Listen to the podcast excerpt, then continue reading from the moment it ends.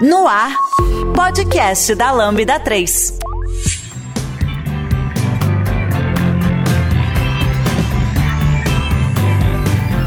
Olá, eu sou Ayrton Lopes, Chief Data Officer na Lambda 3 e esse é o podcast da Lambda 3. Hoje vamos falar sobre ética e responsabilidade em ciência de dados área que em inglês costuma ser reconhecida pela expressão Data Ethics. Um, hoje vamos falar então né, sobre ética e responsabilidade quando do uso de dados, principalmente quando da coleta e análise de grande quantidade de dados. E, obviamente, dos problemas advindos desse tal Big Data. Aqui comigo estão Vinícius Caridá, mais conhecido como Vini, e eu de fato acredito que tecnologia, dados e AI pode sim alavancar os negócios, mas deve impactar as pessoas para um mundo mais justo e evoluído? Cara, que negócio bonito. Aqui é Bianca Ximenes, eu sou Head de Inteligência Artificial na GUP, Google Developer Expert em Machine Learning e doutoranda, quase doutorei em Ética Aplicada em Machine Learning. Eu tenho uma frase assim de efeito que eu uso às vezes também, e eu digo em geral que eu sou uma firme, eu acredito firmemente na ciência como uma forma da gente criar produtos melhores e mais relevantes para as pessoas. Então,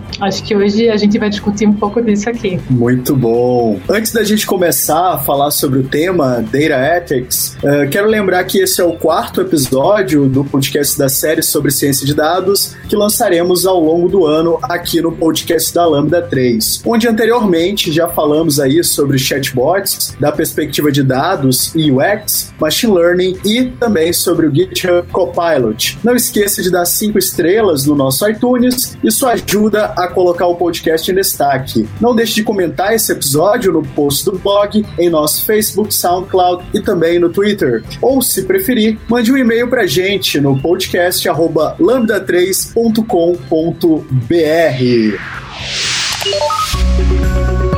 Através de soluções tecnológicas e inovadoras, a Lambda 3 entrega projetos baseados em metodologias ágeis para empresas que buscam qualidade, agilidade e sustentação de seus sistemas, com o objetivo de potencializar o seu negócio.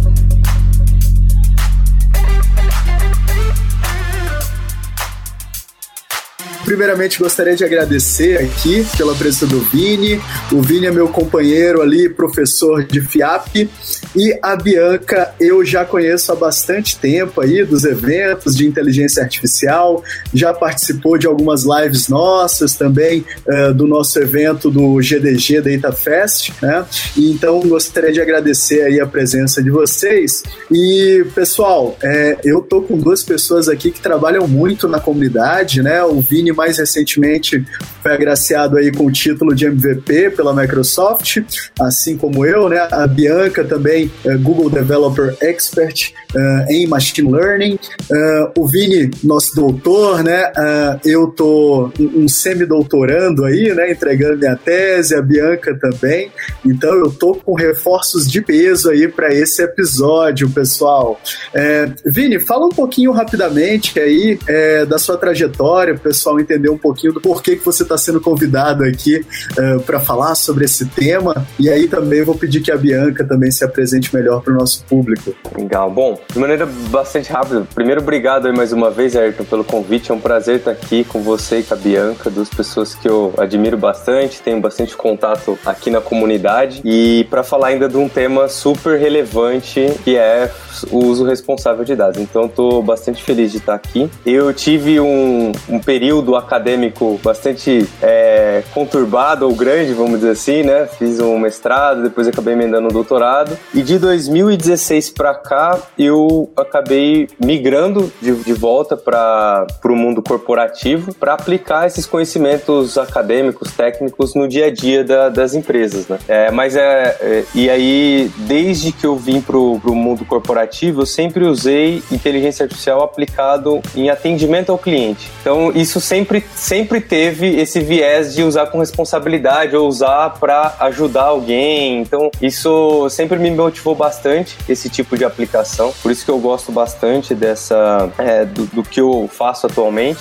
E como e também, né, pegando o gancho, como você falou aqui dos, das participações da comunidade, é, sou muito engajado e gosto muito de estar na comunidade. Então, seja na comunidade dos MVPs, IDS, então é, é muito legal porque eu mais aprendo do que ensino e principalmente aqui com vocês, então é muito, muito gratificante. E da aula na FIAP ou compartilhar um pouco de conhecimento é sempre é, acaba completando esse quebra-cabeça aqui das, das três, o, tripé, né? Conhecimento com acadêmico, o conhecimento de mercado aplicado e a troca na comunidade. Então isso para mim essas três coisas fazem total sentido e é mais uma vez obrigado por estar aqui. Vamos que vamos. Vamos falar um pouco sobre esse tema que acho que todos somos aprendizes. É um tema bastante novo. Com toda certeza. Bianca, minha querida, sua vez. Ah, eu, eu me apresentei já brevemente, né? Falei algumas coisas que eu faço. Eu acho que a fala do Vini é perfeita. É... Bom, aqui é todo mundo amigo, né? Então vocês vão ver que tem algumas coisas que são parecidas, mas é...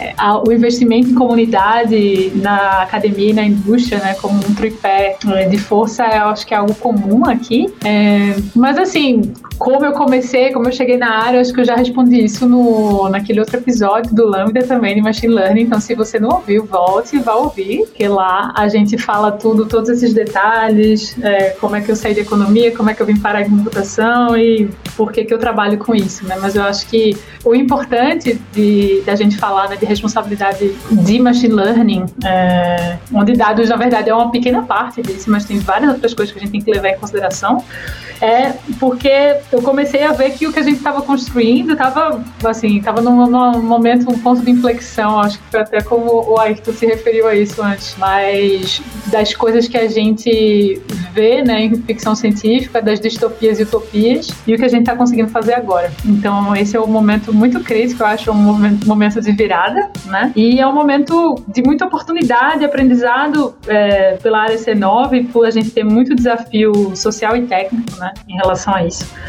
Então, enfim, é um tema super quente, é um tema que ainda não tem muita coisa assim super certa. Então, mas eu acho que é super importante a, a intenção de acertar e de discutir isso, sobretudo. É, e por isso a importância de estar trazendo é, um tema como esse para um podcast que habitualmente já faz parte aí do cotidiano de muitos desenvolvedores aqui no Brasil. É, vou contar um pouquinho da história, então, de como eu conheci a Bianca, tá? Eu conheci a Bianca num evento é, aqui em São Paulo, o PAPS na sua edição uh, da América Latina, e ela me apresentou um anime chamado Psycho Pass, né? Um anime distópico, cyberpunk, que fala um pouquinho, né? sobre essa questão, né? De, de, de, uma, de um, um, mundo onde as pessoas seriam classificadas, né? Pelos algoritmos e pelo que elas fazem ou deixam de fazer na sua vida, né? E mal sabíamos que isso estava muito próximo, né? Que isso de fato já estava acontecendo, né? E por isso que então a, a Bianca está aqui, o Vinícius está aqui para a gente ter esse nosso bate-papo aí. Uh, vamos estar falando um pouquinho, né, sobre o uso indiscriminado de inteligência artificial, das tecnologias de aprendizagem de máquina, uh, o que que é o viés, né? O que que é o tal do bias, o que que seria uh, essa questão da responsabilidade, o que que seria o uso ético desse tipo de tecnologia e claro outros subtópicos aí no tema, né? E para começar, né, pessoal, a gente está nessa sopa de letrinhas, então, do tal do Big Data, da inteligência artificial, mais recentemente, então, Machine e Deep Learning, né? Um, e primeira coisa, assim, é, até antes da gravação a gente já começou a falar sobre isso um pouco, né? Uh, a gente tem visto muitos problemas advindos dessas tecnologias, né?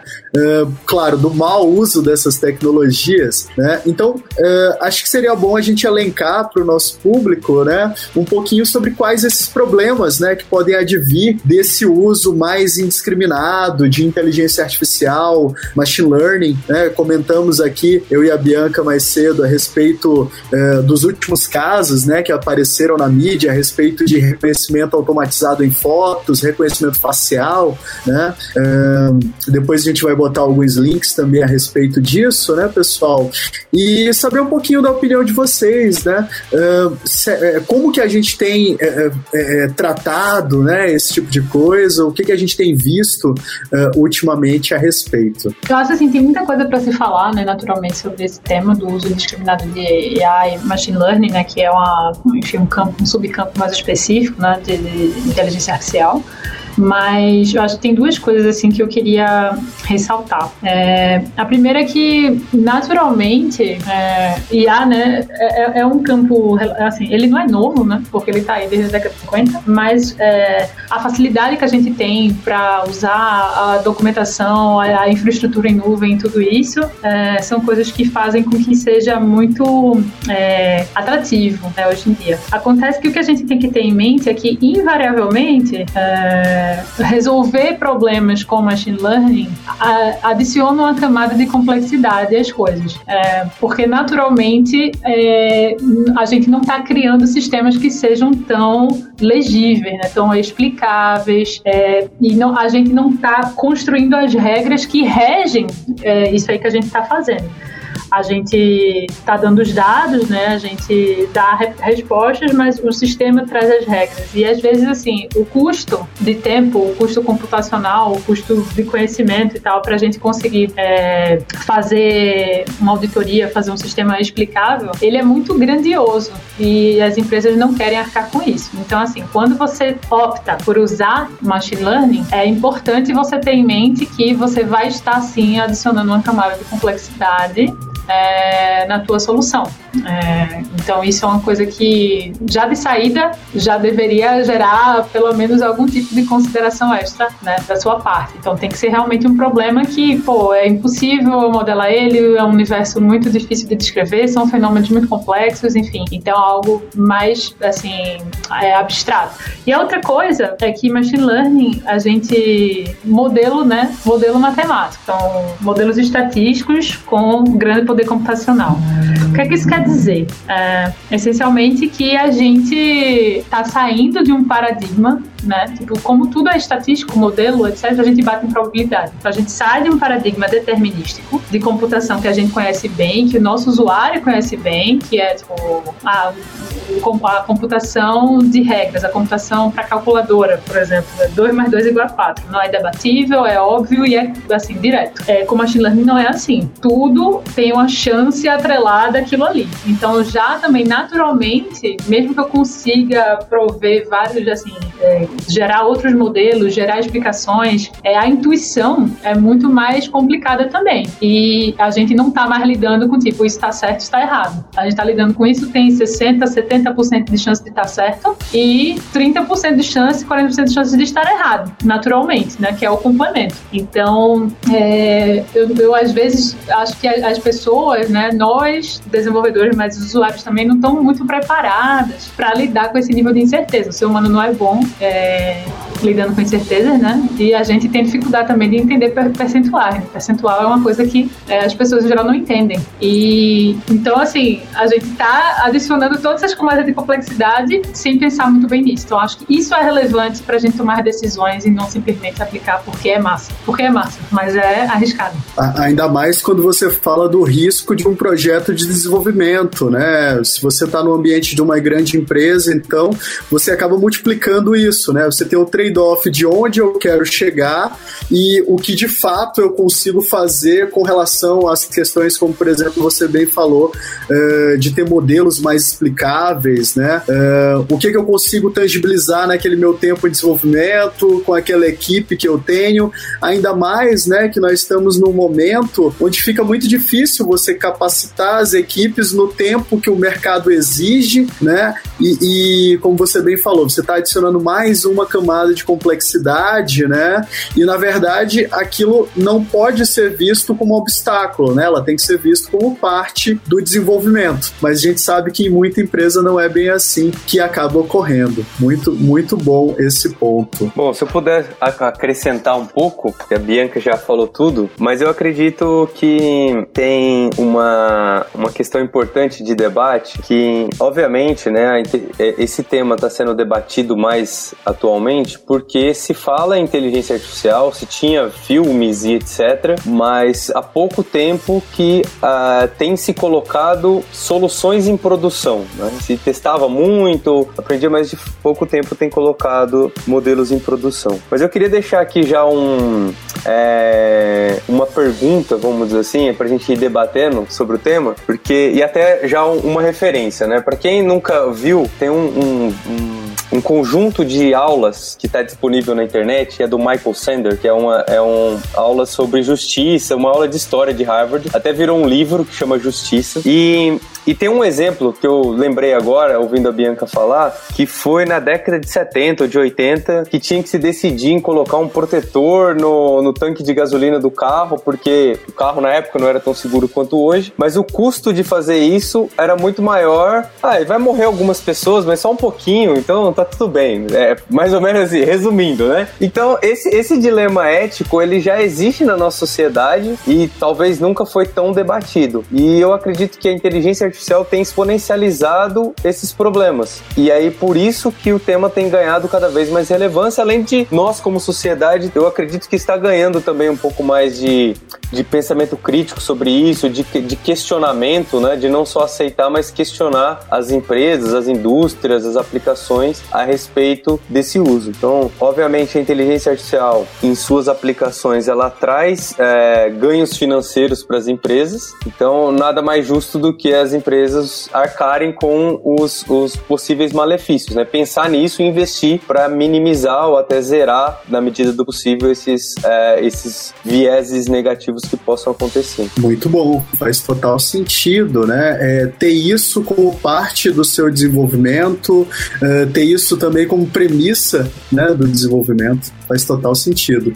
É, inclusive, depois também vai estar tá aqui como referência no post do blog é, o, o link, né? Né, pro, pro material completo do Justice, What's the Right Thing to Do. E bem, pessoal, quando a gente fala então desse tema, né, ética e responsabilidade em ciência de dados, né, a primeira coisa, uh, acho que é interessante a gente debater um pouquinho o que que é uh, esse uso ético e responsável de dados, né?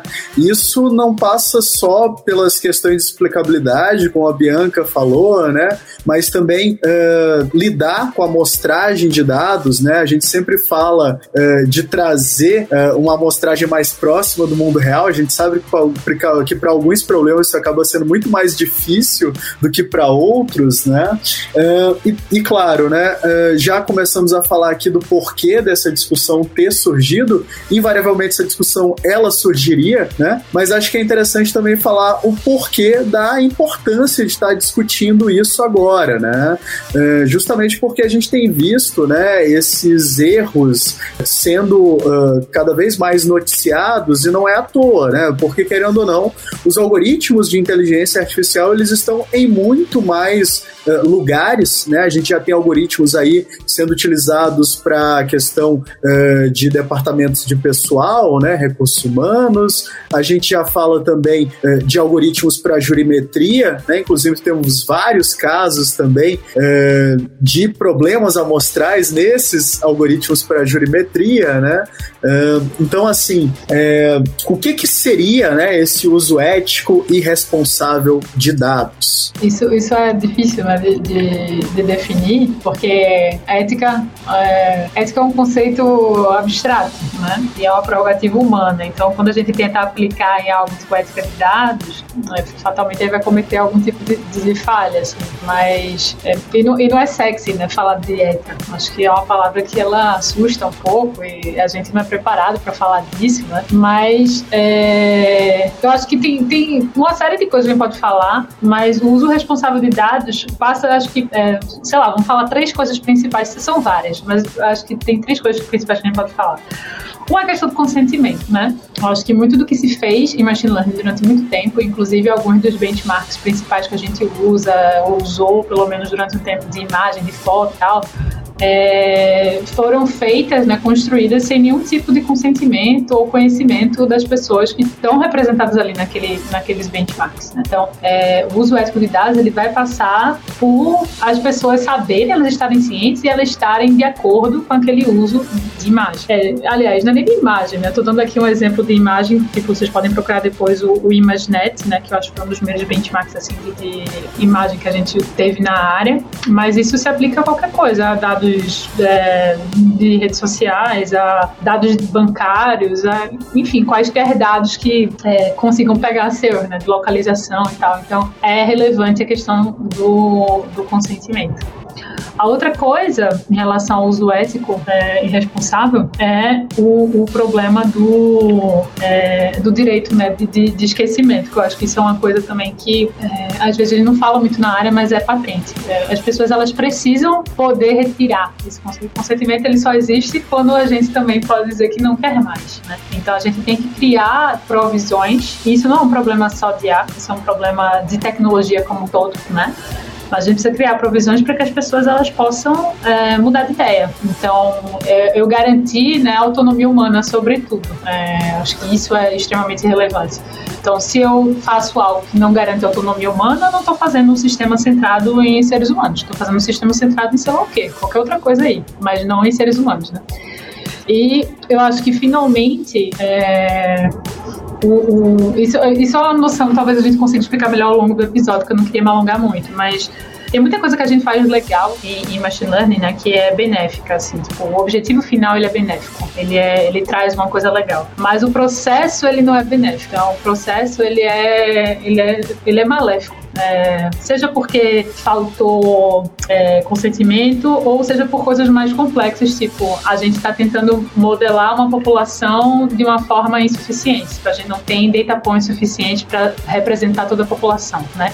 Ou a gente é, não tem data points suficiente para entender o fenômeno de forma mais complexa. Acho que esse é o maior desafio que a gente tem hoje. É, às vezes a gente acha que a gente está com a população completa, né? Que a gente tem uma amostragem mais completa de pessoas e perfis, mas mas tem muita gente que não era nem reconhecido. Tipo assim, tem todos, assim, tem, tem classificações demográficas inteiras que começaram a ter direitos muito recentemente, começaram a existir como pessoas e parte da sociedade muito recentemente. Então, vou dar um exemplo simples, mas era muito, sei lá, até a década de 40, 50, né, para uma mulher trabalhar, ela precisava às vezes de é, permissão do marido. E era muito difícil ela ter, sei lá, uma conta bancária. Só que a gente usa vários modelos, assim, vários modelos usam benchmarks muito antigos em relação a várias coisas. Então, é difícil, às vezes, você construir um histórico de crédito tão robusto para mulheres quanto o que você faz para homens. E aí, o problema não é só, tipo, ah, deixa eu pegar mais mulheres, né, e botar mais dados de mulheres, que isso vai resolver. Tipo, não, talvez eu tenha que ter uma forma diferente de avaliar o histórico de crédito para mulheres, né? Mas isso se aplica a uma série de várias, assim, várias outras coisas. Mas eu acho que no final, se a gente pensar nisso, tipo, a questão do consentimento, a questão do esquecimento, né? E a questão de como é que a gente está representando fenômenos. E isso vai além de eu ter uma amostragem adequada populacional. Isso vai em como é que eu estou pensando que aquilo ali acontece, né? O que é que eu estou escolhendo para descrever aquilo ali. E lembrando que a gente está falando de seres humanos, né? Então, quando a Bianca fala que é, de amostragem, por exemplo, né? A gente está lidando com populações que muitas vezes são subrepresentadas representadas, né, nesses datasets clássicos que a gente acaba se deparando aí, né, profissionalmente, nos nossos estudos, e isso é algo bastante sério que deve ser analisado também, principalmente por você que está começando na área agora, é, talvez valha a pena também já ter esses questionamentos, né, quando dos seus primeiros estudos. É, outra coisa interessante também, que inclusive é, eu acabei pegando por conta da Bianca, assim, é a questão de é, é, informações que acabam identificando identificando uma pessoa ou não, né? Os PIIs, né? Personal uh, Identifiable Informations também, né? Que muitas vezes você não tem uma, uh, você não tem um cadastro um determinado serviço, etc. Mas querendo ou não, você está sendo alvo daquilo de alguma maneira, né? uh, passa por essa questão também que ela falou do seu direito de esquecimento, né? Muitas vezes você não tem controle de como esses teus dados estão sendo utilizados, né? E, e, também você não tem como sair daquilo ali, né? Mesmo você ter sido, tendo sido alvo para acaso alguma vez uh, por meio de um estudo de um algoritmo desse, né? Então cabe aí também essa ressalva, muito bom. Se eu puder complementar, também pegando um pouco do um pouquinho do que vocês dois falaram, né? Tanto que a Bianca comentou do exemplo do crédito para as mulheres, né? Como o Ayrton comentou do viés humano. Tem um exemplo bem interessante que é além de todo esse histórico que a mulher no passado, além de muitas vezes tinha que pedir permissão para o marido, infelizmente ainda a mulher ganha menos do que o homem, é, no mesmo cargo. Tem, tem várias questões que ainda acontecem. Tem um outro ponto que é interessante que é muitas vezes você vai analisar o crédito para dar crédito para alguém em cima do histórico é, da, de créditos que já foram efetivados, né? Então, ah, esse, essa pessoa já teve, pagou, não pagou e etc. Mas, independente aqui também do gênero, é, tudo que chegou no meu modelo ou que tem na minha base de dados já teve um filtro do humano. Porque se eu pegar historicamente, o, eu só tenho os dados de quem o gerente no passado aprovou crédito e quem ele não aprovou. Como, qual, qual, que população que é essa? Então eu já, os meus dados que chegou tem todo esse, é, esse viés da sociedade, seja nessa questão é, histórica das mulheres, seja no próprio é, preconceito do gerente. Não sei se aquele gerente talvez era racista e não, não nunca liberou crédito para negros, por exemplo, porque eu não sei, eu só sei do que chegou, se a pessoa pagou ou não, mas e o que não chegou, né? Então, é, esse viés é, humano é muito importante de ser pensado, se, como ele existe ou não, e ele não pode ser usado como desculpa, porque eu vejo também isso acontecendo. É, por exemplo, ah, não, o modelo classifica a probabilidade de uma pessoa negra ter mais probabilidade de ser um, um criminoso do que um branco. Ah, aí vem a desculpa, né? Não, mas se a gente pegar a população carcerária no Brasil, a maioria é negro. Então, é, não, não sou eu que tô falando, é o que acontece. Não, não, não é bem assim, né? Usar é, esse fenômeno que é criado pela sociedade como desculpa de que, ah, não, na sociedade é assim, então não tem problema do modelo ser assim também. Então, tem que tomar bastante cuidado com isso. Ah, eu acho que, assim, de forma geral, é, a LGPD, a GDPR, elas cobrem alguns desses pontos. O que diz respeito a, tipo, governança de dados, né? Então, consentimento, esquecimento, é, ela cobre. Mas ela não consegue garantir o uso em A. Eu acho que isso é o grande salto aí. Porque isso que, que o Vini fala, por exemplo, é, é o viés de sobrevivência, né? A gente cria modelos inteiros baseados no viés de sobrevivência, que é quem, quem teve sucesso no processo é quem a gente vai modelar no final. Os que não tiveram sucesso, a gente não sabe quem são, não sabe por que foram negados e não sabe onde estão. Então, não tem nada na LGPD GDPR que, que garanta isso, né? cubra é, essa parte.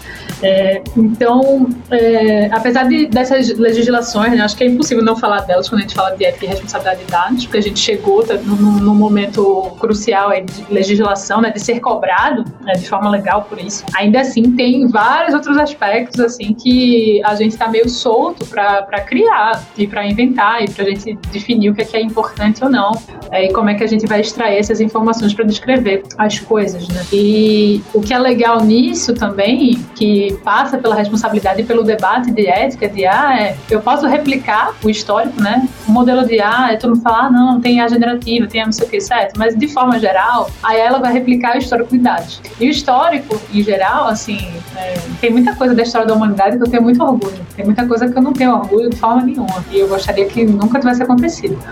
Então, é tipo, a gente pode perpetuar isso, né? É, e assim, é, entre grandes aspas, estaria tudo bem, porque a sociedade é assim. Ou eu posso usar isso como uma forma de melhorar a sociedade, fazer, não era assim que deveria estar operando. Então, eu posso ir lá e mexer, influenciar algumas coisas para garantir que exista é, uma entrada mais justa, um limiar mais comum entre as pessoas, ou limiares diferentes para grupos diferentes que venham precisar, ou features diferentes, né, características diferentes que eu venha olhar para é, tomar determinadas é, decisões. Então, é, eu acho que o que é crucial aí é isso, é a gente entender se a gente quer só replicar o que os dados mostram para gente ou se a gente quer criar algo melhor com esses dados. E aí a gente vai gerar esses dados com esses novos sistemas que a gente está fazendo. E isso eu acho que é massa nessa área. É, realmente. A Bianca falou aqui do viés de sobrevivência, né? Tem um pouquinho de viés de, de confirmação aqui também, né, Bianca? Porque muitas vezes as pessoas elas acabam trabalhando com uma determinada hipótese inicial e elas fazem de tudo para que é, aquilo seja confirmado de alguma maneira, né? É, é algo que a gente vê muito na área também, né? Cabe aqui ressaltar isso. E aí, já deu as cinco estrelas no iTunes pro podcast da Lambda 3? Vai lá! Já falando um pouquinho então dessa questão do viés, né, de dados, algoritmos, é, eu me lembro que também, mais uma vez, né, a primeira vez que eu comecei a pensar mais em viés, etc., foi também com o material da Bianca, onde ela falava um pouquinho lá do caso do Compass, né, o, o caso uh, do software que era utilizado uh, para as questões de, de confirmação de liberdade condicional de, de pessoas que estavam em cárcere, né. future. É, então, assim, normalmente a gente fala muito do, é, é, do, do, lado negativo da coisa, né? É, mas hoje em dia a gente já tem aí frameworks, tecnologias para é, é, tratar responsabilidade ética, pelo menos ter um, um, auxílio, por exemplo, a lidar com a amostragem de dados, né? Verificar isso melhor, né? Então, será que a gente consegue também comentar sobre alguns bons exemplos onde essa questão ela foi tratada de uma maneira adequada?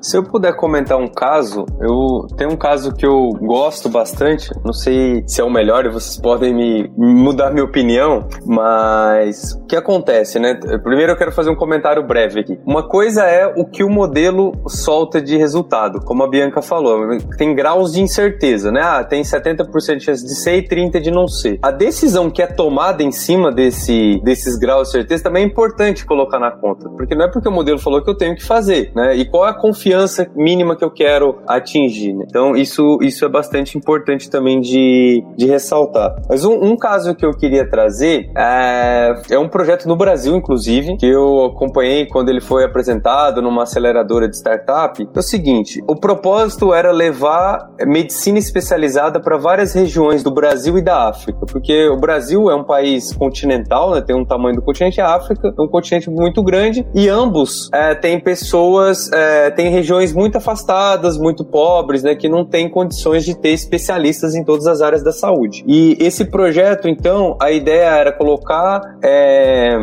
dispositivos ou máquinas de exames nesses locais, e aí você teria uma enfermeira ou uma médica, um médico é, mais geral, né, clínico geral, que faria os exames, e esses exames iam ser colocados numa plataforma na nuvem que chegaria em especialistas em qualquer lugar do Brasil, né, ou no caso da África, né, em qualquer lugar, para fazer o laudo daquele exame. E isso já democratiza um pouco o, a, a, a saúde, né? Consegue levar a especialidade em locais que sejam difíceis. Conforme foram tendo dados em cima desses, desses diagnósticos, então ele tinha o exame e tinha o laudo do médico. Então eu tinha, eu comecei a gerar dados em cima disso. É, foi treinado algoritmos para classificar a possível doença, para gerar o laudo, mas não para substituir o médico, mas porque também existe um, um, e existem vários artigos que mostram números que os médicos, em 70% os médicos se concordam no laudo, em torno de 30 a 40% os médicos não se concordam no, no mesmo existe no mesmo laudo. Então é existe por isso que a gente faz segundas opiniões às vezes, né? Porque às vezes Exato. a gente, sei lá, ouve uma coisa que não quer e a gente quer que essa opinião mude, né? Então isso acontece. Perfeito, exatamente, Bianca. E aí o que que eles fizeram? Não fizeram um modelo para substituir o médico, mas todo todo necessidade de um laudo vai para um médico e vai para o modelo. Se o médico e o modelo se concordam, então é duplo cego. Se os dois se concordam, é esse é o, o, o resultado final. Se eles se discordam, vai para um outro médico fazer o desempate, mas também é,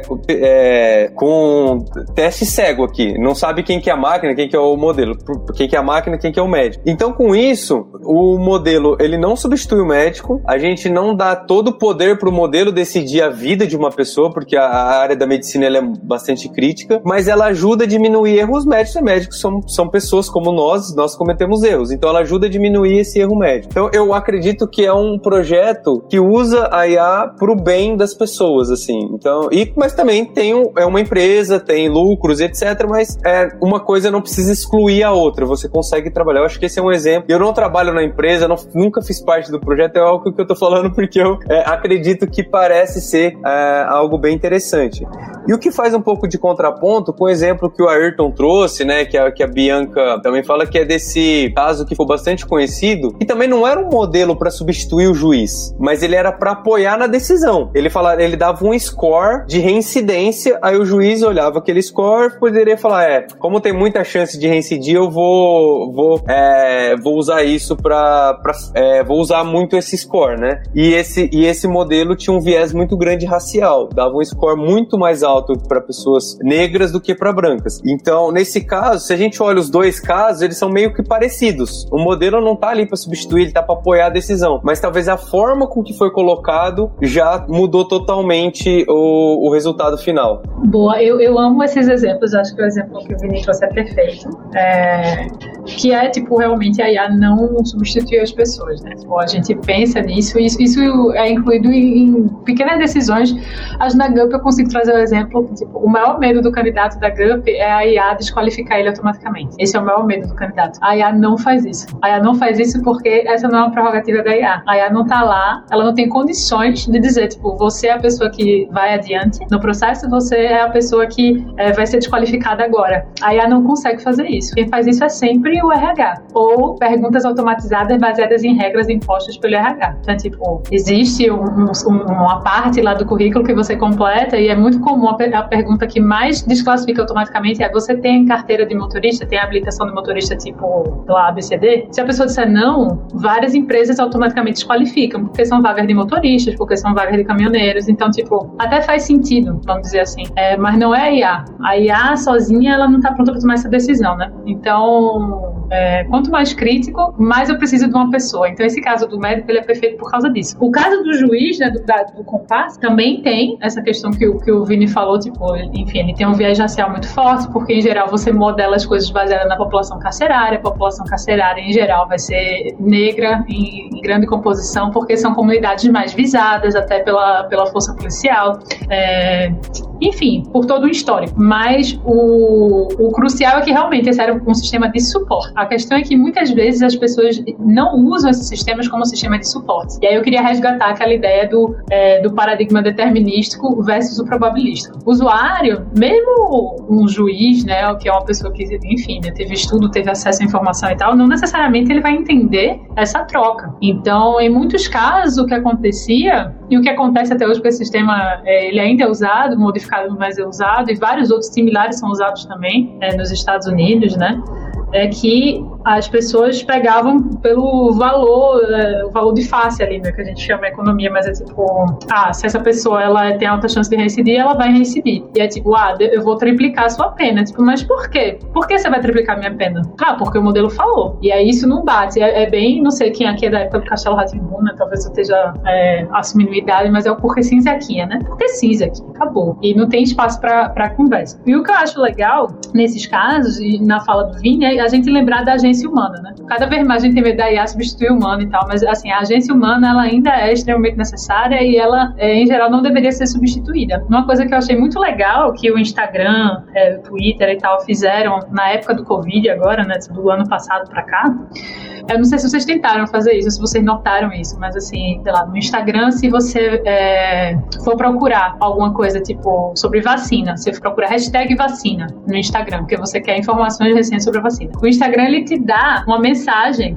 onde ele fala: olha, aqui não é o melhor lugar para você buscar informações oficiais sobre isso. E olha que assim, o Instagram tem sites de prefeitura, de governos oficiais, de instituições de saúde oficiais, reconhecidas e tal. Mas ele diz: ó, aqui não é o melhor lugar para você procurar. Se você quer informações informação sobre vacina, clica nesse link aqui e a gente te leva no portal do Ministério da Saúde do teu país. Então, isso é, é meio que uma trava, né? Se a pessoa, a pessoa pode continuar e dizer assim, não, eu quero ver os resultados mesmo assim, né? É, e você vai, vai ver, mas ele confia na sua agência como pessoa. Ele chama você para tomar uma decisão ali. Então, ele chega ali e diz, olha, esse não é o lugar onde você devia estar procurando sobre isso. Isso não é só sobre vacina. Eu fui procurar outras coisas também para testar, né? Tipo, estressar né? a, a, busca deles, mas é, não lembro agora todos que eu busquei, mas depressão, por exemplo, se você busca hashtag depressão, hashtag depression, alguma coisa assim, ele manda você para a linha, a linha de suporte à vida, que é uma linha 24 horas para pessoas que estão tendo, né, é, pensamentos é, suicidas. Então, ele tenta tomar uma medida, é, e assim, não é sem, sem você aceitar. Ele não trava a sua busca, mas ele diz: Ó, oh, aqui não é o melhor lugar, te recomendo ir para esse lugar aqui que é melhor. E aí você, humano, você decide: não, realmente eu queria ver, sei lá, um post sobre depressão aleatório, ou tipo, não, realmente eu tô precisando de ajuda, então eu vou para esse caminho aqui. É, isso não é uma trava feita com IA, né? Tipo, os resultados de busca e tal, eles, eles são resultados de modelo, né, de machine learning.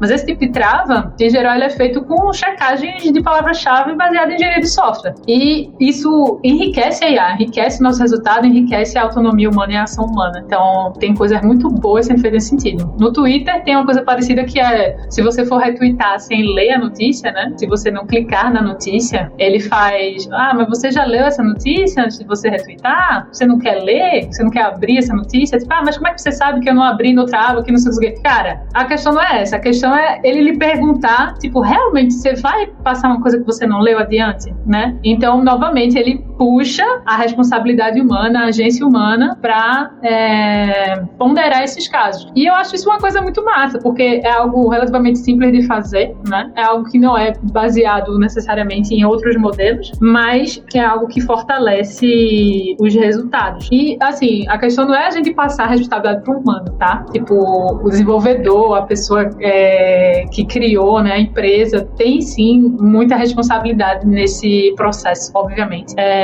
mas os resultados são sempre melhores se a gente tiver é, o ser humano junto, e tem contexto político, econômico, social, histórico. Então a gente consegue tomar decisões mais completas. Eu acho que no final é isso que a gente quer, né? A gente quer tomar decisões mais amplas, com mais dados, mais informações. Então é, é uma combinação poderosa se a gente combina direitinho. Achei maravilhoso que a gente está falando aqui de inteligência artificial e cita Castelo Ratimbum, né? Maravilhoso isso.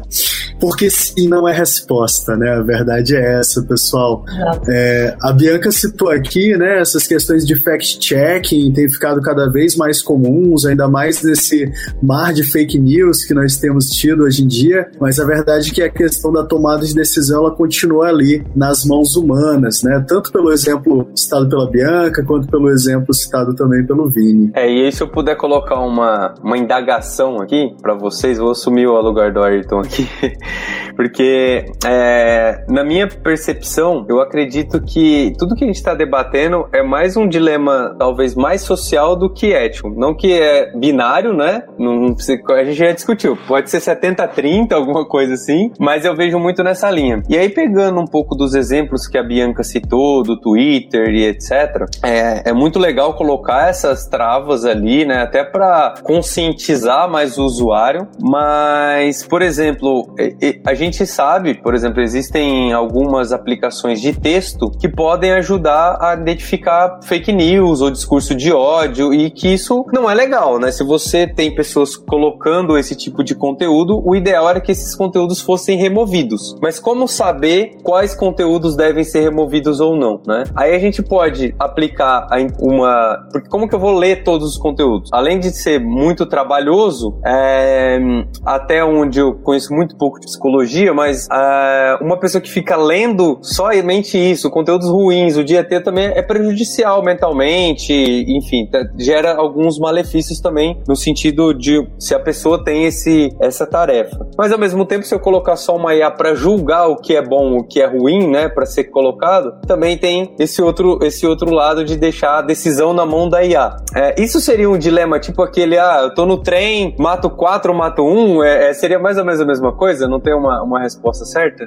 Cara, eu, eu, é, eu acho belíssima essa pergunta, que eu acho que todo mundo que chega em ética em A acaba chegando no problema do, do bonde, né? dilema do bonde, o, o trolley dilema. Mas, assim, qualquer, qualquer dilema, ele é dilema porque ele não tem solução, né? Então, assim, é, não tem a resposta certa, mas tem uma resposta que a gente acha melhor, né? O, o que eu acho que é importante quando a gente pensa em ética, de forma geral, é, se a gente for ver, tipo, é, princípios de IA responsável do Google, da Microsoft, do, do, governo da Inglaterra, do Vaticano, que lançou um também, não sei se vocês sabem, mas no começo de 2020, o Vaticano também lançou, tipo, seus princípios de ética para IA, ou, enfim, né, de terceiro setor, da I3E, da ACM, da Zilomar, enfim, todos eles vão falar de, de alguma forma de, tipo, transparência, né, ou, tipo, explicabilidade, clareza, alguma coisa assim.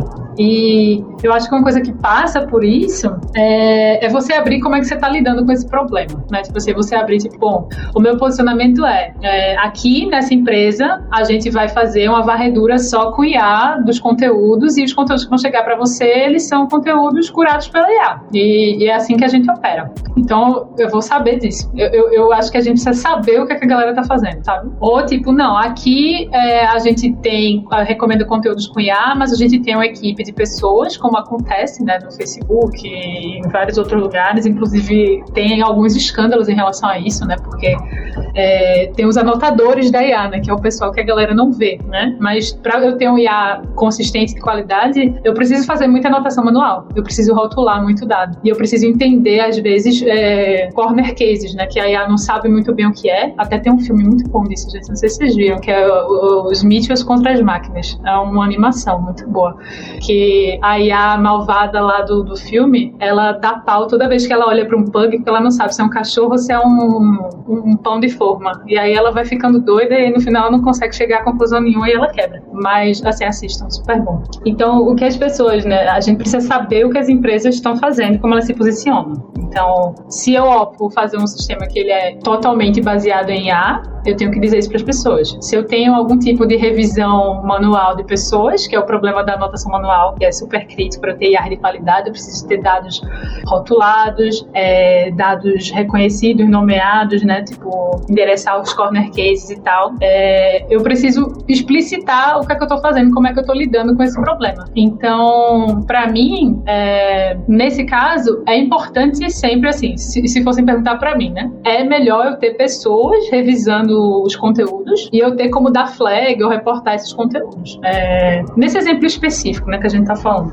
É, então eu preciso ter esse conhecimento. E eu, eu prefiro operar assim. Mas pode ter, pode ser que tenha empresas que não querem operar assim, né? Agora eu preciso saber quais elas são e como é que elas se posicionam. Eu acho que falta muito na questão de ética. É, às vezes a questão não passa sobre, tipo, é, qual é a decisão melhor? Porque aí isso pode levar a um debate que a gente não, não chega nunca a lugar nenhum, talvez mas eu preciso ter clareza e explicar o que, é que eu estou fazendo. Isso aí eu acho que é uma coisa que eu devo ao usuário. Né? Eu devo ao usuário explicar como é que eu otimizo aquilo ali, como é que é o meu fluxo, as coisas que eu acredito. Eu acho que a melhor forma de eu lidar com o dilema, no final, é essa, né? No bonde você não sabe, tipo, ah, eu, eu, eu mudo o negócio atropelo só um, ou eu deixo o negócio ir lá e atropelo quatro. Ah, esse aqui eu não me envolvi, esse aqui eu me envolvi, mas aqui eu só perdi uma vida, ali eu perdi quatro. E aí depende das suas prioridades. Né? Se você for uma pessoa mais deontológica, você não quer se envolver, porque qualquer ato errado, ele é, deixa toda ação errada. Se você é uma pessoa mais teleológica, né, aí você acredita na utilidade, né, e quatro vidas são melhores que uma. Só que a gente tem estudos inteiros que mostram, tipo, ah, e se essa pessoa for o Papa e as outras quatro pessoas forem, sei lá, pessoas aleatórias, criminosas, não é melhor a gente deixar as quatro morrer do que a uma? E assim, o ser humano, ele tem uma série de contradições e problemas, né? Eu acho que isso é uma coisa também que é importante a gente trazer, porque é, às vezes a IA, e a gente tá falando muitas coisas ruins sobre a IA, mas assim, a IA, ela reflete as pessoas, e as pessoas, elas cometem falhas. E quando a gente fala, tipo, pô, 70% dos, dos diagnósticos os médicos concordam, 30% não, porque ela, eles leem as coisas de forma diferente né? Então, assim, não é como se fosse, ah, tem nós humanos infalíveis, a gente nunca erra e a gente faz tudo ótimo e a gente agora vai delegar isso para uma máquina que ela pode errar 30% das vezes. É tipo, bem, talvez a gente já erre 30% das vezes, talvez a gente erre 50% das vezes, né? E, isso que é importante de ficar claro, eu acho, também, nessa questão desses dilemas. É tipo, o dilema é intrínseco à, à existência humana, né? Ele é intrínseco à ética humana, que é algo muito abstrato às vezes. Mas a gente consegue deixar ele mais palpável quando a gente assume posicionamentos. Então, acho que o que falta hoje para a gente ter algo mais ético é as empresas se,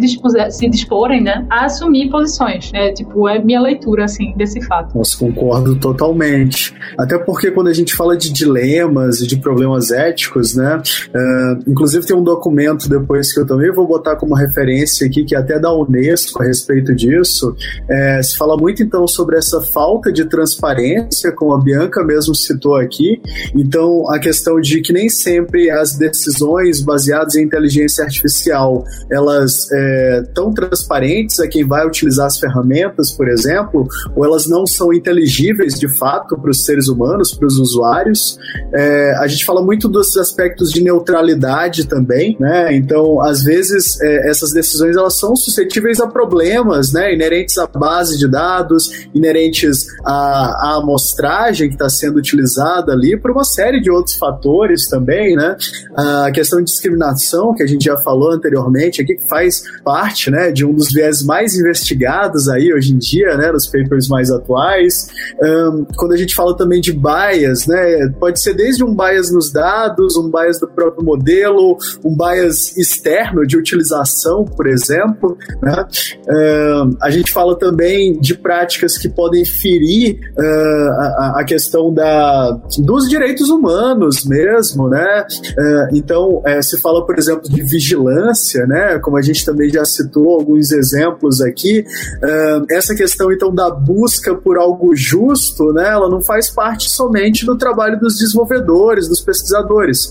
É, à medida que o tempo vai passando, parece que as empresas vão ter que se posicionar cada vez mais a respeito disso. Pelo menos, claro, se elas quiserem continuar se utilizando de inteligência artificial em seus produtos, em seus pipelines de desenvolvimento. Eu, eu, eu concordo assim 100% com isso. É uma coisa, é, é uma cobrança acho, constante que eu faço na GUP e, tipo, o manifesto de ética de A da gente é tudo baseado nisso e, tipo, da gente assumir posicionamentos. Tipo, é, exemplo, é, existem várias formas de você abordar o que é justiça. Justiça é uma coisa extremamente abstrata, né? É, e é difícil você definir o que é que é uma, uma forma justa de você fazer uma determinada otimização. É, o Vini, acho que ele consegue falar melhor sobre isso do que eu, porque ele usa mais o What If do que eu, mas é, tem várias formas de fazer isso, mas a Google tem essa ferramenta, né, que é o What If é, que você consegue definir qual é a função justiça que você quer usar. Então, sei lá, se eu tenho, vamos supor aqui, grupos é, demográficos, quer dizer, democráticos, espero que eles sejam democráticos também, mas grupos demográficos diversos, eu tenho como definir se, tipo assim, ah, a minha justiça aqui ela é meritocrática, todo mundo é avaliado com das mesmas formas e, tipo, tem os mesmos limiares, assim, para uma coisa ser considerada certo ou errado. Isso é uma forma, isso é uma forma da gente abordar a justiça. É assim que na GUP a gente tem abordado a justiça hoje Né? Existem outras formas de a gente abordar a justiça, que é uma forma, inclusive, que é, foi bem comentada no Compaz, porque o Compaz ele tinha uma taxa de acerto boa, só que quando você via é, as taxas de erros é, de cada grupo, a taxa de erro da população negra era muito maior do que a taxa de erro da população branca. Isso é outra forma de eu imputar matematicamente justiça no modelo, né? Eu dizer que, tipo, as taxas de erros elas têm que ser iguais através de todos os grupos. Outra forma de eu imputar justiça no modelo é eu dizer, ah, eu quero paridade demográfica. Sei lá, se tipo, eu tenho que escolher 10 pessoas, é, sei lá, 30% são pessoas homo homossexuais homoafetivas e 70% não são, no final dessas 10 pessoas, eu quero que 3 sejam homossexuais homoafetivas e 70% não sejam, porque isso é o que é justo, é a paridade demográfica perfeita. Então, tem várias formas, né, de eu definir essa justiça. E a gente não vai concordar aqui, se a gente fosse debater isso aqui agora, assim, talvez a gente não concordasse em qual é a melhor forma de fazer. Mas, é, se eu digo qual é a forma que eu uso, as pessoas podem escolher ou não né, usar aquilo ali, ou pelo menos estarem cientes, bom, eu estarei sendo avaliada dentro desse critério aqui. Então, é, as empresas têm sim que se posicionar. O, o, desenvolvedor ele tem um trabalho muito forte nisso. Eu acho que tipo é, todo mundo aqui, né, tipo eu, Vini, você, Ayrton também, tipo, aí tem cargos de gestão, né, de IA. Então a gente tem uma responsabilidade imensa de trazer esse assunto, de enxertar esse assunto na, nas conversas, de dar essa visão é, nos projetos, porque dificilmente as pessoas de outras áreas vão ter, né? Vamos entender assim quais são as ameaças, né? Quais são é, os problemas. Mas essa discussão, é, hoje na GUP a gente discute isso no nível de diretoria e se leva, porque as pessoas entendem que isso tem que ser discutido e a gente tem que se posicionar dentro disso como algo é, que faz parte de quem a gente é. Se a gente quer trabalhar com IA, a gente tem que ser assim, a gente tem que dar esse tipo de, de clareza, tem que estar disposto a responder esse tipo de coisa. É difícil, mas é, faz parte, senão é melhor não usar. Muito bom. É, eu, o Bianca citou uma das ferramentas aqui, que é o What If Tool, né? Eu, e aí, pegando o segundo exemplo que ela comentou de ter erros iguais em, em populações diferentes, né? Tem uma outra ferramenta bem interessante que está dentro desse conglomerado de ferramentas do TensorFlow, que é o TF Constrained Optimization. Ele ajuda muito nisso também. Então, deixa o, depois o Ayrton também vai colocar aqui nas referências, mas o, o no tensorflow.org barra responsible AI, ou você procurar responsible AI em ferramentas, recursos, tem lá muitas ferramentas para cada etapa do ciclo de vida, né, de uma solução, desde quando eu estou definindo o problema até implantação e monitoramento, tem várias ferramentas ali que possam ajudar. E eu só queria também complementar um pouco do que a Bianca falou a respeito da responsabilidade das pessoas. É porque empresas, eu acredito muito que empresa é só uma abstração, porque empresas no final são pessoas, né? Então depende muito de nós, como pessoas trabalhando nas empresas com esse tema, de fomentar isso é, dentro das empresas, mas também a própria população cobrar isso, né? Eu acho que é, a gente vê vários exemplos, por exemplo, é, teste em animais. Vou, vou, sair um pouquinho do tema. Mas muitas empresas pararam de fazer teste em animais exatamente porque a população se recusou a comprar produtos dessas empresas. Então elas tiveram que se adaptar e a população fez com que é, mudasse esse paradigma. E por que não a população é, também cobrar isso, né? Das empresas de ter transparência, de falar o que está sendo feito e também quem está nas empresas trabalhando, como a Bianca citou, ela ali é, instigando esse tema, seja na diretoria ou seja com a equipe dela. Então é uma responsabilidade nossa é, colocar essa pauta e não deixar passar aí essas, essas coisas ruins. Total. dentro desse exemplo aí do, do teste em animais, né? Tipo, é, tem, tem, um, tem um jurista né, de Harvard, eu acho, que é o Lawrence Lessig, que ele criou o Code 2.0, que é um livro que fala de regulação, né? Regulação para a era da internet.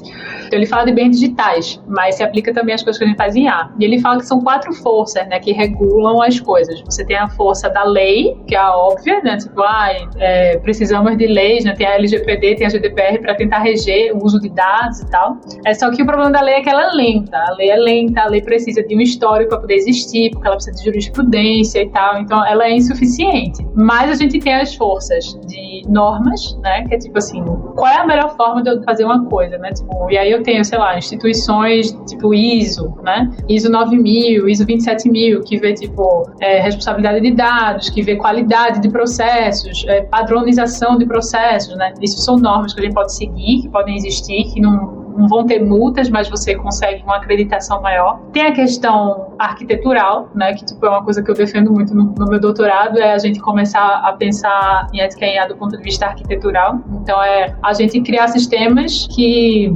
é, eles não façam algumas coisas. A gente toma a decisão que eles não fazem algumas coisas ou que eles agem de determinada forma. Então, é, a Gaia, que é anunciada, não, não eliminar uma pessoa, isso é feito de propósito. É, propositalmente, ela nunca vai eliminar alguém, porque essa é a visão da gente de como a Artura deveria funcionar. É, essas ideias a gente começou a discutir faz muito tempo, assim, faz uns dois, três anos, num simpósio que teve no Rio de Janeiro sobre armas autônomas letais, né? que é uma aplicação assim de, de pico de ar.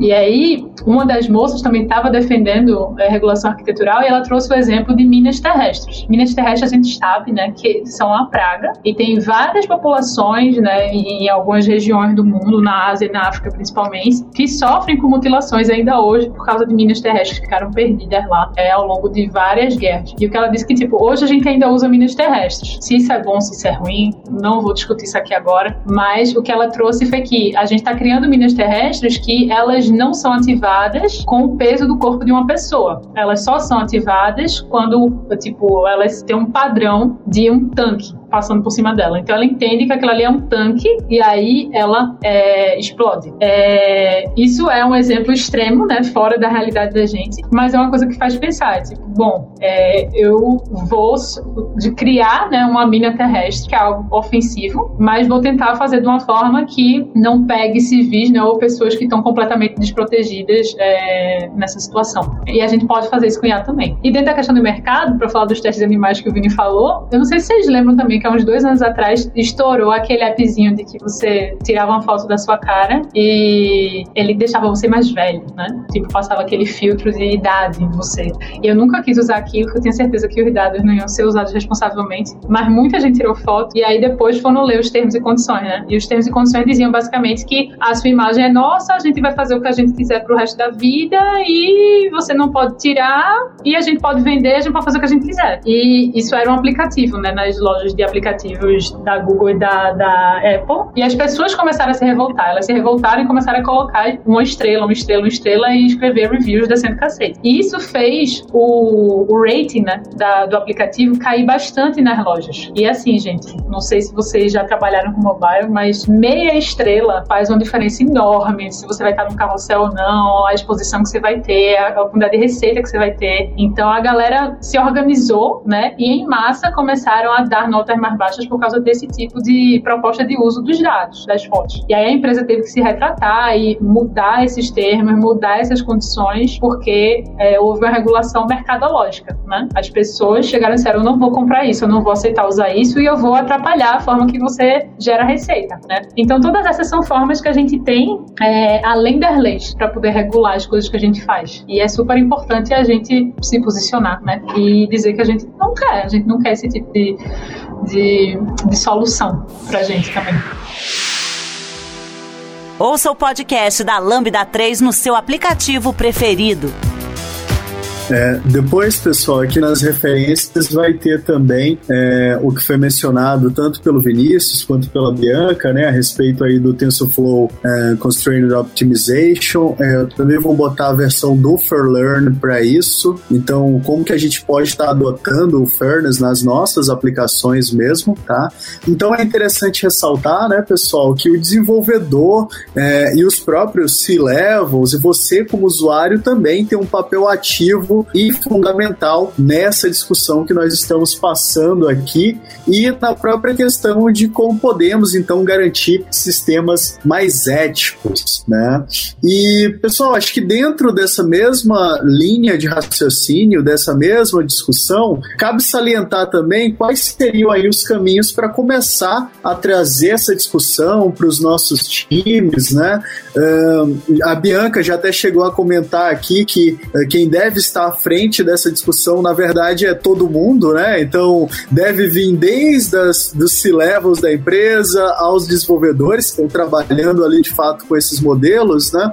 Mas o é, que, que vocês acham, né? Como é que eu trago essa conversa? Como é que eu consigo falar sobre toda essa sopa de letrinhas que a gente já abordou aqui no episódio de hoje? Eu acho que todo mundo, né, precisa, precisa ser responsável, mas, assim, os cargos de liderança ou desenvolvedores, eles têm que ser mais responsáveis. Por que, que eu digo isso, né? Vou trazer de novo o exemplo da Gup, porque é exemplo fácil do dia a dia.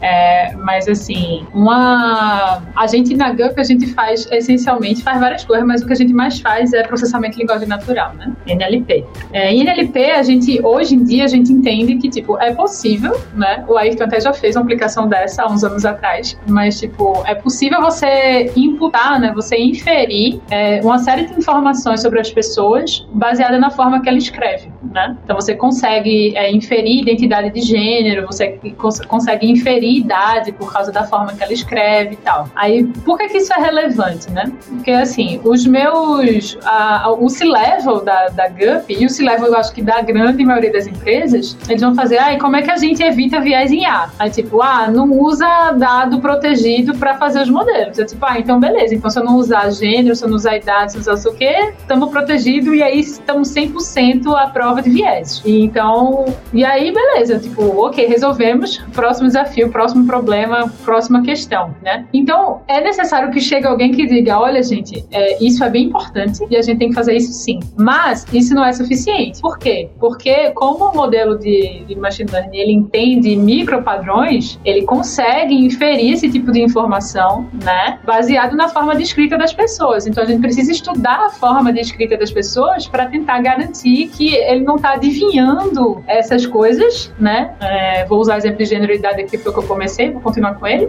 Então ele não está conseguindo inferir generalidade baseado nisso. E aí a gente não está tendo, de alguma forma, a gente não está aprendendo que algumas empresas preferem contratar pessoas de determinado gênero, algumas áreas pre preferem contratar pessoas de determinada idade. Então, é, tipo, e aí quando a gente falou isso para eles, eles ficaram, meu Deus, a gente nunca pensou que isso era possível, né? Então, assusta. É, então, acho assim, a gente como desenvolvedor tem muito esse papel de alertar, né? É, as formas que a IA funciona, as formas que o modelo funciona, porque às vezes está muito fora da, da realidade ali que eles têm, né? Aí, o principal, acho que é isso. A outra coisa, tipo, o C-Level, a diretoria, né, e tal, eu acho que eles são responsáveis pela governança, né? A governança é, tipo, quais são os guidelines que a gente deve usar para trabalhar com uma determinada coisa, né? Então, a gente deve decidir se a gente deve ter um, um ser humano envolvido no processo de decisão ou não. Isso pode ser uma questão de governança da empresa. Mas o que a gente precisa fazer no dia a dia, ele não tem como opinar. Então, tem que ser a gente desenvolvedor que vai chegar lá e vai dizer, olha, isso aqui não dá para fazer em três meses. Ah, por quê? Porque eu tenho que fazer passar por todos esses processos. Tipo, ah, mas não dá para derrubar isso aqui, ou tipo, ah, não dá para tirar essa etapa de explicabilidade, ou não dá para tirar essa etapa de auditoria interna de viés, ou não dá para tirar essa etapa de... Não, não dá para tirar essa etapa. Essa etapa tem que ficar, né? Então é muito de dessas negociações. É, isso, isso é importante. Então eu acho que tudo começa no desenvolvedor porque ele que tem realmente compreensão e entendimento sobre é, o que é que pode dar errado ali. Ele que tem condição de alertar sobre os riscos, né? Eu acho que para convencer desenvolvedor tende a ser mais fácil, porque todo mundo tem uma questão que é querida para si que você consegue exemplificar o, o modelo funcionando errado. Né? Eu acho que recentemente a gente teve um caso lá da, da, do reconhecimento facial aqui na polícia, né, do, do, acho que no Rio de Janeiro, que acabou prendendo de forma errada um cientista de dados, pesquisador da IBM. Ele foi por causa de reconhecimento facial preso é, injustamente. É, e isso assim chocou muita gente da comunidade, né? Tipo, tava até no grupo da IA Brasil, a galera, nossa, muito chocada e tal com o que pode acontecer. Mas essas coisas elas aproximam as falhas dos nossos projetos da gente. Tem um cara do, da minha equipe que ele tem quase 50 anos e ele era super contra esse negócio de vieses e tal, porque a gente já era robusta viés, a gente não usava essas variáveis, etc. Só que ele tem três filhas pequenas. Ele teve filho bem mais tarde, ele tem três filhas pequenas. E aí teve uma hora que a gente mostrou que estava com um risco grande da gente é, acabar aprendendo lá, incorporando o viés de gênero no modelo, por causa da forma que certas empresas fazem seleção. É, e aí ele fez, mas como está acontecendo? A gente, ah, por causa da forma que as pessoas escrevem. E aí isso para ele é, foi o que tipo virou a chavinha, tipo, nossa, eu tô criando um modelo que poderia tipo, prejudicar minhas próprias filhas. Né? Então acho que é trazer coisas que atingem a gente no dia a dia e com as quais a gente consegue se relacionar. Esse problema, tipo, é, ele se relaciona com todo mundo de alguma forma. Então eu acho que é assim que a gente traz, né, esse contexto, tanto para as pessoas que trabalham com a gente, quanto para as pessoas de, de, enfim, de diretoria ou de decisão de empresa. E falando também, tipo, dos custos, né? Não sei se vocês viram, tipo, uma Microsoft uma vez lançou uma carta, eu acho, belíssima aos desenvolvedores, aos desenvolvedores não, aos investidores, né? Falando, olha, a gente está aqui, a gente fez um projeto aqui com a Joy, né, Boa Lamine, até do Coded Bias, eu acho, do, do documentário e a gente viu que o nosso sistema né, de reconhecimento facial ele tem algumas falhas, isso vai impactar os nossos lucros, mas a gente está correndo para resolver isso. Então, isso virou uma prioridade, né? Virou uma prioridade clara. Obviamente tem motivação de lucro, mas empresas são empresas, elas precisam gerar lucro. Então, é, fica fácil também de você convencer quando você fala dos riscos né? e traz casos como esse para argumentar. Muito bom. É, lembrando, né, que a gente tem vários casos, não só esse que foi citado aqui pela Bianca, mas como referência também vai estar um paper a respeito de um estudo que foi feito com diferentes uh, desses serviços, né, de visão computacional, onde até mesmo você tem um viés, por exemplo, para onde uh, aquele, aquele item ele está, né, em qual tipo de sociedade que ele está, se é um país de primeiro mundo, se é um país de terceiro mundo.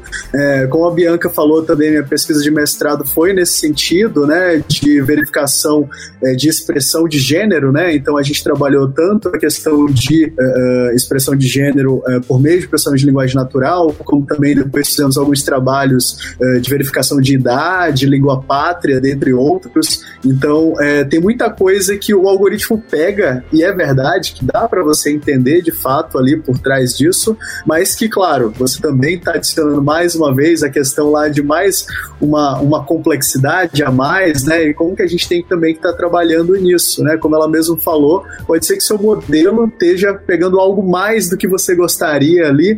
Como é que você vai trabalhar em cima disso, né? É, isso é bastante interessante porque muitas vezes não tem como você é, é, calcular isso de fato ali no primeiro momento, quando você faz o planejamento é, de, de uma aplicação, né? É, são certas coisas aí que realmente só com muito teste. muito bom. Pessoal, outra coisa que também separei aqui para a gente falar um pouquinho nesses momentos finais aqui da nossa gravação é que ultimamente tem havido né, uma, o lançamento, digamos assim, de várias políticas públicas ou materiais de referência, como alguns são apresentados, né, no que dizem aí ao estabelecimento de diretrizes, alguns até com poder já de lei mesmo, é, ou então uma discussão né, a respeito é, de como os governos vão começar a tratar a inteligência artificial e, claro, é, os produtos frutos de inteligência artificial. A nossa diretriz pública, né, federal aqui no Brasil a respeito disso, ela foi lançada é, recentemente também, né? Então, em abril desse ano, e ela é muito baseada em outras diretrizes anteriores, né? Também é, é tem uma certa ligação, como a Bianca já falou, com o LGPD, que também é muito baseada na GDPR, né? Então, é interessante também a gente trazer isso para nossa discussão, né? Até que ponto é benéfico que os governos eles estejam mais uh, enxergando melhor isso, né? Uh, e tentem aí ter essas diretrizes, essas boas práticas, né? Uh, e como é que a gente começa a enxergar isso, esse movimento, né? Então, quer dizer, não só as empresas estão se adaptando, mas também os governos, né? e, e qual o futuro com relação a isso? É, na minha opinião, eu particularmente acho que o Brasil e o mundo como um todo, né, ainda está aprendendo sobre isso, mas que é super importante sim a participação, como, como já foi falado, né, da população, das empresas e do governo, trazendo essas leis que vêm desde a LGPD no Brasil, mas tinha a lei de proteção de dados, mas um pouco mais antiga, e como que isso vai se consolidando e moldando na, na nossa, no, no nosso dia a dia, né. Acho que até pouco tempo atrás atrás, você podia publicar qualquer coisa na internet, podia pôr fotos de outras pessoas, né, expor e você não tinha nenhuma consequência. E aí a, o, as leis vão se adaptando ao mundo digital que é o que nós vivemos. Eu, então concordo bastante com o que a Bianca falou. É importante ter as leis, mas muitas vezes as leis demoram um pouco para se adaptar. A gente, o mundo vai, anda mais rápido do que o Congresso ou as leis. Então também é importante a gente estar tá próximo, entender, cobrar, né, dos órgãos responsáveis, mas também é super importante é, ter essa participação ativa é, do, do governo. Eu, eu, concordo com, total com o que o Vini falou. É, a gente ter, assim, a gente já tem algumas coisas né, que estavam em construção e a gente está adaptando e tal. A gente precisa de outras forças regulatórias também, internas e externas. É, só que eu acho que tem um papel fundamental do governo em tudo isso, que é um papel que a gente tenta suprir um pouco, acho que, num trabalho de comunidade, que é o da educação. Né? Educação é uma coisa que a gente tenta fazer em comunidade de forma aberta é, para tornar as pessoas mais cientes e mais capacitadas sobre determinados temas. E acho que o, o, primeiro governo assim que lançou, acho que foi em 2018, tenho bem certeza, mas é, que lançou guidelines, né, tipo assim, diretrizes sobre como o desenvolvimento de IA deve ser é, abordado, foi acho que o governo do Reino Unido, né? É, e aí dentro das diretrizes lá tem coisas que se repetem, ah, tem que ser transparente, tem que ser você tem que, tipo, promover a autonomia humana, mas tem um negócio muito legal que eles falam que é, tipo, o governo tem que promover é, a educação e a capacitação de pessoas para estarem inseridas nesse novo contexto. E aí, isso é uma coisa que, tipo, a gente tem, tem que fazer parte também das diretrizes de IA, porque quando a gente vai, vai, tem trabalhos que a gente não consegue substituir, mas tem muitos trabalhos manuais que a gente consegue é, otimizar. Então, é necessário que os governos eles é, preencham esses espaços também, porque senão existe uma tendência né, de eu aumentar lá o, o gap, né, a, a distância é, entre as pessoas, aumenta a desigualdade social na sociedade, né?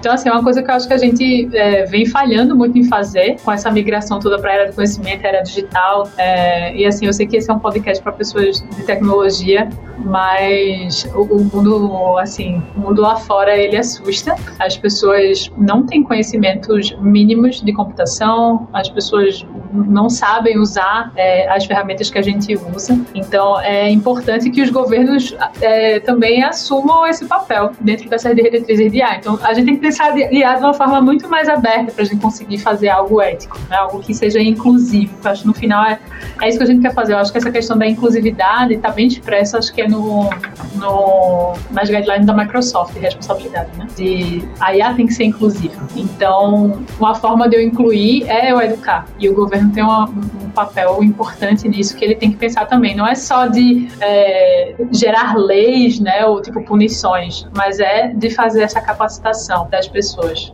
É, a Microsoft nos materiais dela fala muito da questão de remoção de barreiras, né?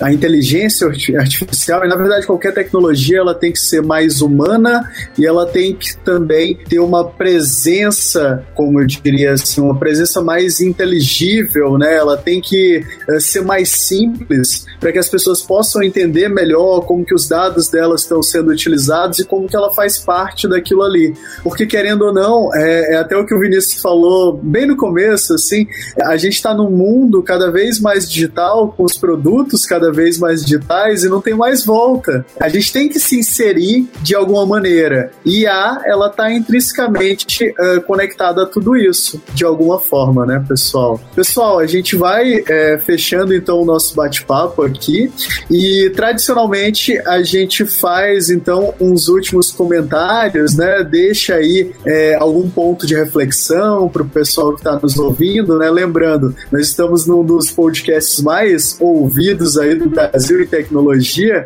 então é, deixem aí a mensagem de vocês, né? Uh, pode fazer o jabá também, sem problema algum, tá, pessoal? E mais uma vez, muitíssimo obrigado pela presença. Gostei muito mesmo uh, de falar com vocês, não só porque são amigos aí já de longa data, mas porque realmente esse papo rendeu. muito bom. Muito obrigado, Ayrton, mais uma vez pelo convite. Foi muito bom bater esse papo aqui com você, com a Bianca, desse tema que é super relevante. É, queria agradecer também ao quem teve a paciência de ficar aqui nos escutando até agora. Então, se você chegou até aqui, parabéns.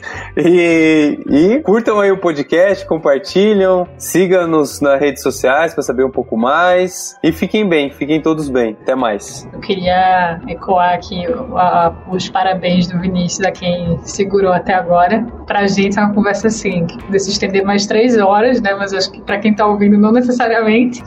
Mas é, eu acho que, assim, pensando nisso de deixar uma reflexão, né? Acho que toda tecnologia ela assusta um pouco, principalmente quando a gente não entende. E eu acho que a como a gente falou lá no começo, é uma coisa que intrinsecamente ela tem camadas extras de complexidade, ela lida com coisas que a gente não é preparado para lidar. Mas é, é, a gente não tem como ter tecnologias melhores sem a gente ter seres humanos melhores. Então, assim, no final do dia, a gente tem que pensar como é que a gente quer construir esse mundo, né? Tipo, eu acho que isso soa uma coisa muito clichê às vezes. Eu acho que também, talvez eu seja um pouco ingênua, mas eu sou da, da turma do eu acredito, né? Eu acredito nas pessoas, eu acredito que a gente consegue fazer melhor. Então, às vezes eu sinto muito a gente buscando bodes expiatórios, né? Tipo, ah, não, a culpa é da IA, a culpa é dos viés, a culpa não sei o quê, a culpa dos dados antigos, a culpa é... tipo, não, a culpa às vezes é de como a gente pensa os processos, né? Por que, que a gente pensa formas de, tipo, diferenciar as pessoas e punir as pessoas em vez de formas de levantar é, as pessoas. Então, é, isso é fundamental. Eu acho que em tecnologia a gente não tem. Eu vim de economia, mas eu também não tive base de formação ética. Então, para o meu doutorado, eu tive que ler muito e ralar muito, é, principalmente nessa frente, porque eu não fazia ideia de nada. Mas eu acho que uma, pessoa que me ajudou, que está até bastante famosa aí né, na mídia e tal, é o, é o professor meu Clóvis de Barros, que ele traz conceitos de ética de uma forma muito acessível e legal. Tem cursos dele no YouTube, tipo aulas é, filmadas né, da, da Universidade onde ele ensina em São Paulo. Eu acho que é fundamental a gente conhecer isso e pensar sobre isso, se capacitar sobre isso. Porque de alguma forma a gente é responsável. É, eu acho que a gente é muitíssimo responsável pelas decisões dos nossos modelos. E a gente às vezes não prepara e os usuários não têm preparo e vai bater de falta na gente. Então, seja porque você é uma pessoa muito pragmática e você quer segurança jurídica, ou seja porque você é uma pessoa idealista e você realmente quer fazer parte dessa construção de um mundo melhor, com pessoas melhores, tecnologias melhores. Mas, independentemente da sua razão, acho que é importante a gente se aproximar desses temas, né? se aproximar é, dessas pautas, dessas conversas, para poder é, construir algo que faça sentido para todo mundo, né? Ou, enfim, para mais pessoas. Né? E é isso, pessoal. Valeu por estar aqui até agora. Espero conectar com vocês lá. Eu sou Bianca X nas redes, né? Depois o Ayrton coloca aí na descrição. E, enfim, grita lá com a gente no Twitter que a gente ama falar desse tema. É, exatamente. Bem, pessoal, então vamos ficando por aqui. Não esqueça de dar cinco estrelas no nosso iTunes, porque ajuda colocar o podcast em destaque. Não deixe de comentar esse episódio no post do blog, onde estarão todas as referências que foram faladas aqui, que foram muitas. É, também no nosso Facebook, SoundCloud e também no Twitter, ou se preferir, mande um e-mail para a gente no podcast lambda3.com.br. Mais uma vez, o nosso muito obrigado e vida longa e próspera. Até a próxima, meus queridos!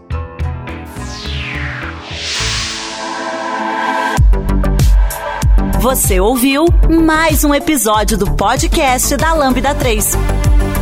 Indique para os seus amigos esse podcast. Temos também um feed só com assuntos de tecnologia e outro que mistura assuntos diversos. Toda sexta-feira, sempre com o pessoal animado da Lambda 3.